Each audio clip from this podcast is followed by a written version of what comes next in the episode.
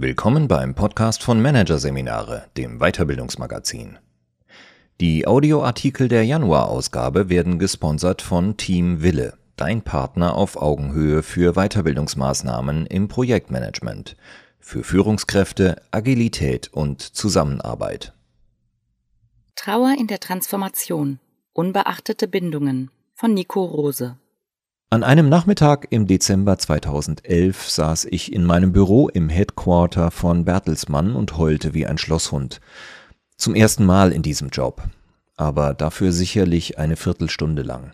Sicherheitshalber hatte ich meine Tür abgeschlossen. Ich wollte meine Trauer niemandem zeigen, wollte mich in diesem nicht management-tauglichen Zustand niemandem auf meinem Flur zumuten. Heute würde ich das möglicherweise anders handhaben. Vielleicht würde ich die Tür offen lassen, andere an meinem Kummer teilhaben lassen und darüber Trost erfahren. Damals war ich noch nicht so weit. Doch was war überhaupt passiert? Eine Mitarbeiterin und enge Vertraute hatte mir einige Tage zuvor mitgeteilt, dass sie eine neue Herausforderung in München annehmen wolle. An besagtem Nachmittag kam ich nach mehreren Dienstreisen erstmals wieder zur Ruhe ich begann über das neue Jahr nachzudenken und wie es werden würde ohne diesen Menschen an meiner beruflichen Seite. Und dann weinte ich. Etwas später, nachdem ihre berufliche Veränderung offiziell geworden war, setzte ich auf dem Facebook-Kanal von Bertelsmann Careers einen Post ab. Ein schwarz-weißes Bild von der Kollegin und mir in Form entzweiter Puzzlestücke.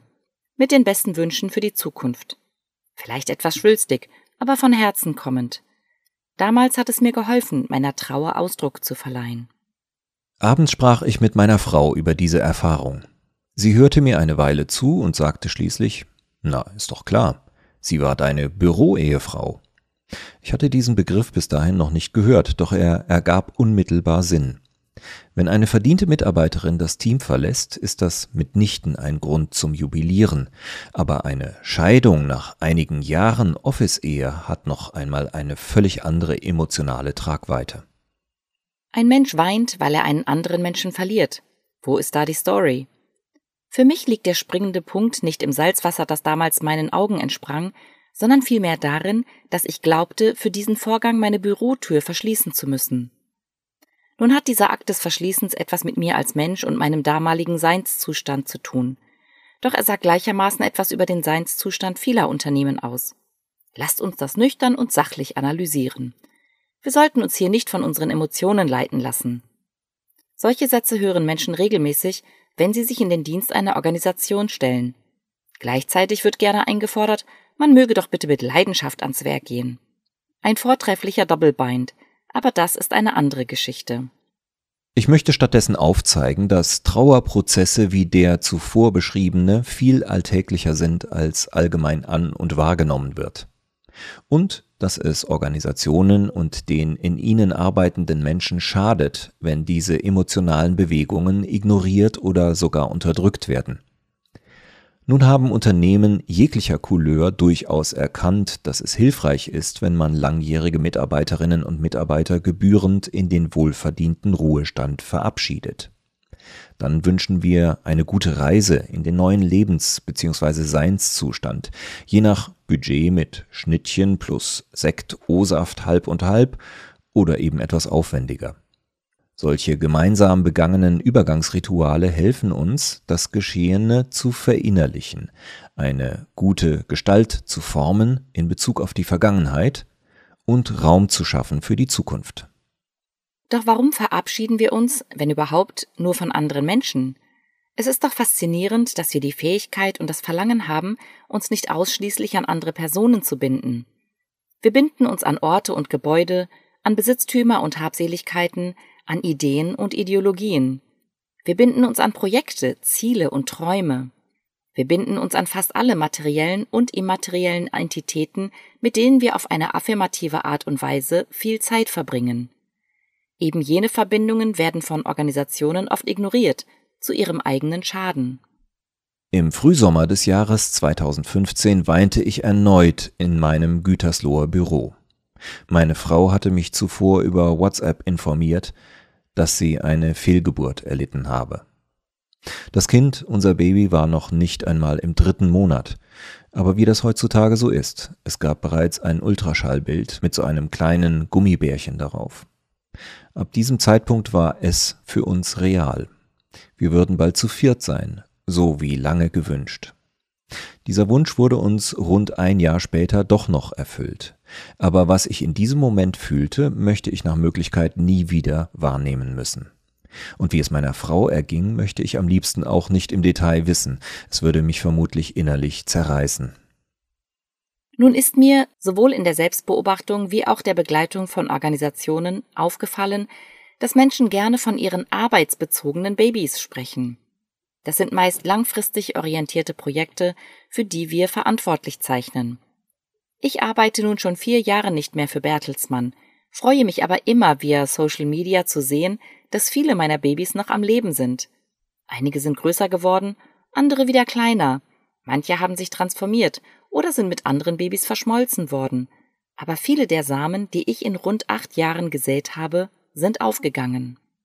Leider musste ich in meinen acht Jahren dort, wie so viele andere Menschen auch, die Erfahrung machen, dass einigen von diesen Babys irgendwann der Stecker gezogen wurde. Manchmal mit etwas Anlauf, manchmal auch abrupt manchmal aus guten betriebswirtschaftlichen Gründen, manchmal weil jemand mit mehr Macht und außerhalb meiner Kontrolle eine entsprechende Entscheidung getroffen hatte. Manchmal hatte ich ein Einsehen, manchmal auch nicht. Der springende Punkt? Wenn ein Mensch ein echtes Baby verliert, ob vor oder nach der Geburt, dann bringen wir Feingefühl auf. Wir verstehen, dass diese Person Zeit braucht, Zeit für etwas anderes als Arbeit. Wenn der Mensch trotzdem arbeiten möchte, oft um sich vom Schmerz abzulenken, dann haben wir Verständnis dafür, dass die Person weniger performant ist als in normalen Zeiten. Doch wenn so ein arbeitsbezogenes Baby stirbt, dann sagen Organisationen gerne, morgen früh bitte wieder frisch, fromm, fröhlich, frei ans Werk. Das kann nicht funktionieren und es funktioniert auch nicht. Was wäre ein angemessenerer Umgang? Ben Jerry's ist ein außergewöhnliches Unternehmen. Die Firma stellt nicht nur leckeres Eis her, sondern pflegt auch eine besondere Kultur, die die eine oder andere Marotte hervorgebracht hat. Eine davon? Ben Jerry's hat einen Eissortenfriedhof am Hauptsitz in New England und in virtueller Form überall auf der Welt. Nun wissen wir aus der Werbung, dass das Unternehmen vieles auf der Welt, inklusive sich selbst, nicht so ganz ernst nimmt. Doch der Friedhof zeugt, wenn auch augenzwinkernd, von einer hohen emotionalen Reife und Trauerkompetenz. Zum einen richtet er sich an die Kundinnen und Kunden des Unternehmens. Manchmal werden einstmals beliebte Eissorten vom Markt genommen, wenn sich der Geschmack der Massen in eine andere Richtung entwickelt hat. In diesem Fall ist der Friedhof ein Ort, an dem sich Menschen von ihrer geliebten Eissorte verabschieden können. Und im Übrigen auch, um frei zu werden für eine neue Lieblingssorte. Das ist der betriebswirtschaftliche Kniff an der Sache. Zum anderen sind dort auch Eissorten begraben, die es nie oder nur kurz auf den Markt geschafft haben. Natürlich könnte man an diesem Punkt Mund abwischen und weitermachen sagen. So hieß es oft in meiner Abteilung bei Bertelsmann. Aber die Verantwortlichen von Ben und Jerry's haben erkannt, dass ein solches Vorgehen respektlos ist. Zumal wenn viele Menschen manchmal über Jahre Zeit und Energie in ein gemeinsames Projekt investiert haben.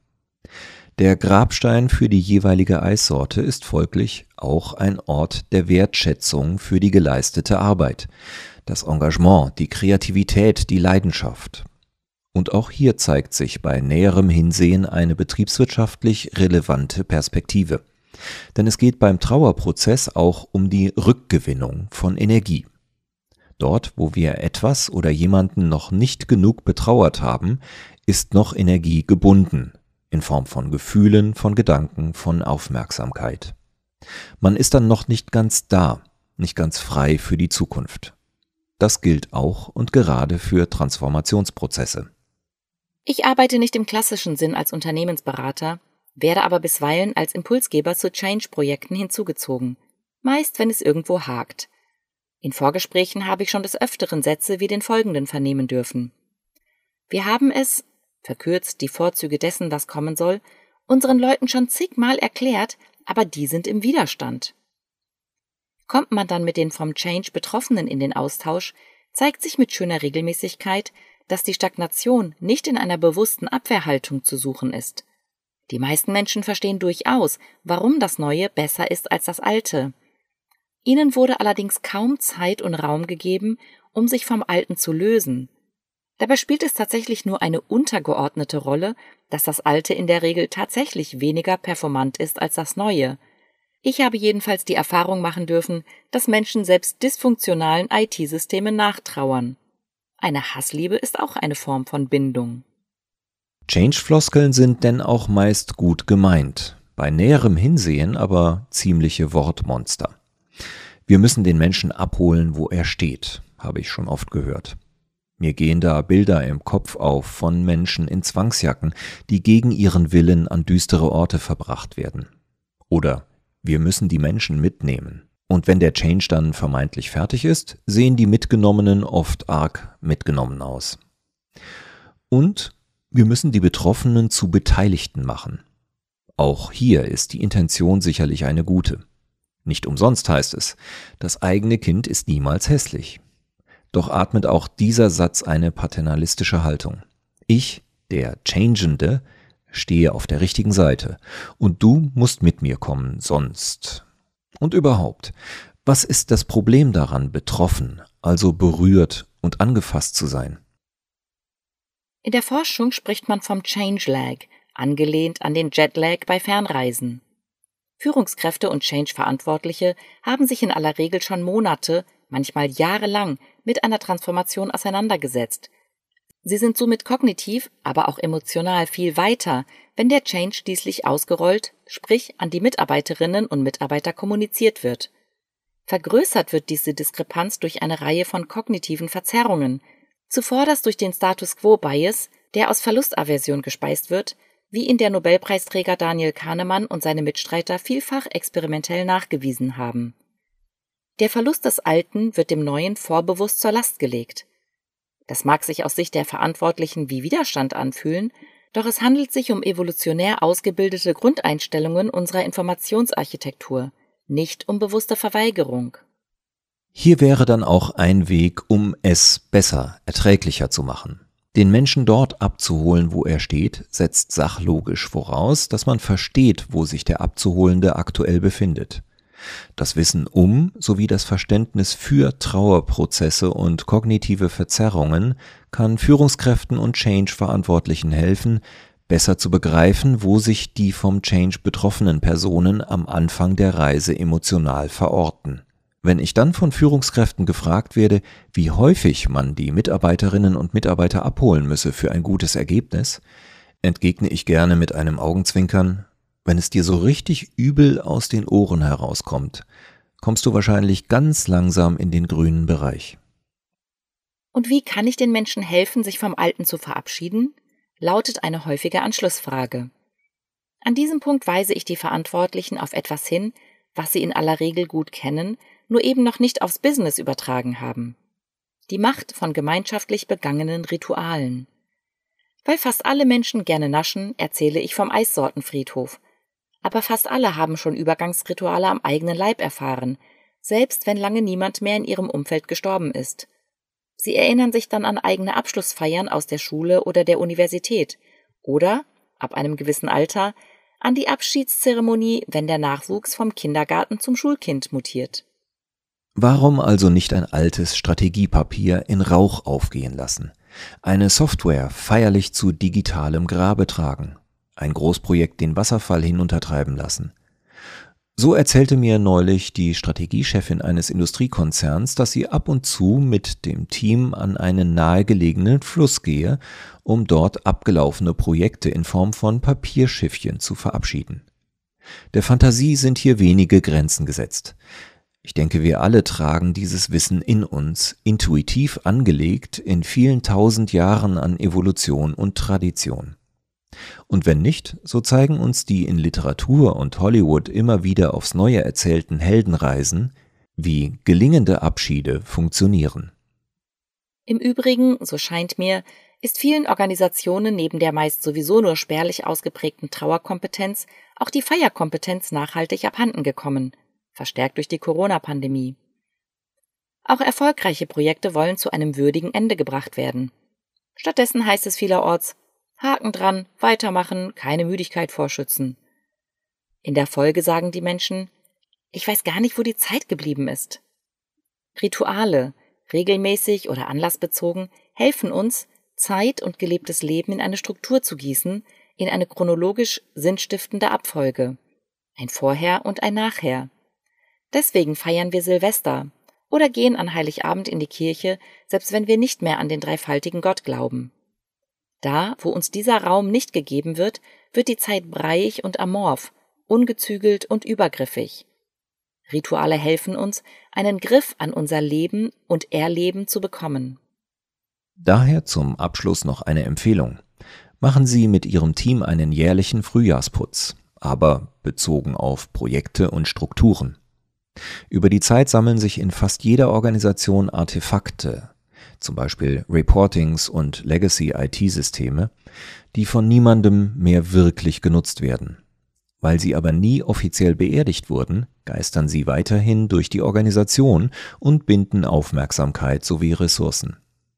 Eine turnusmäßige Kehr-Aus-Woche kann nicht nur dabei helfen, diese Ressourcen wieder freizusetzen, sondern schult auch die allgemeine Abschiedskompetenz.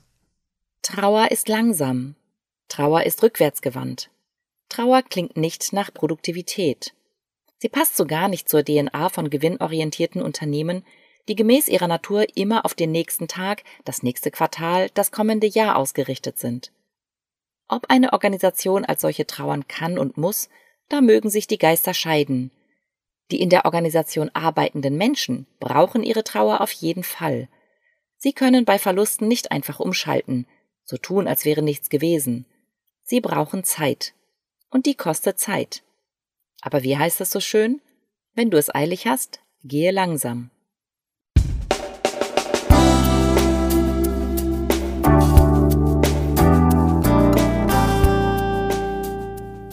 Sie hörten den Artikel Trauer in der Transformation.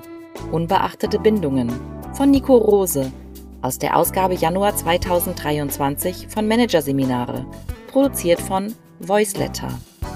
Weitere Podcasts aus der aktuellen Ausgabe behandeln die Themen Arbeitgeberattraktivität in Zeiten des Big Quit. Richtig schön hier. Und Schlüsselfaktor Loyal Leadership. Mitarbeitertreue in der Krise. Weitere interessante Inhalte finden Sie auf der Homepage unter managerseminare.de und im Newsblog unter managerseminare.de/blog.